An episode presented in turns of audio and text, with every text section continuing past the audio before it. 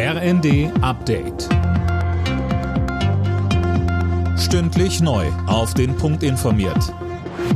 Ich bin André Glatzel. Guten Abend. In Prag hat der Gründungsgipfel der Europäischen Politischen Gemeinschaft begonnen. Mehr als 40 Staats- und Regierungschefs nehmen daran teil. Ziel soll es unter anderem sein, Sicherheit, Stabilität und Wohlstand auf dem europäischen Kontinent zu stärken.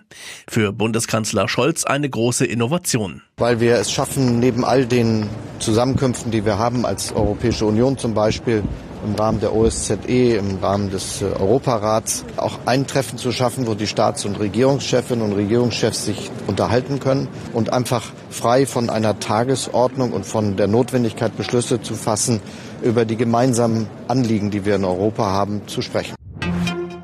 Die schwedischen Behörden kommen nach einer ersten Untersuchung der zerstörten Nord Stream Pipelines ebenfalls zu dem Schluss, dass es sich wahrscheinlich um Sabotage handelt.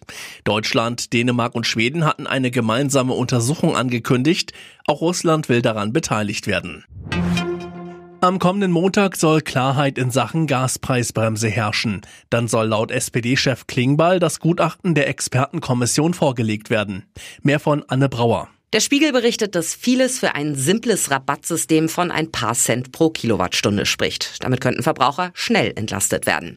Kompliziertere Modelle scheiden schon deswegen aus, weil die Vorbereitungszeit äußerst knapp und das Thema komplex ist.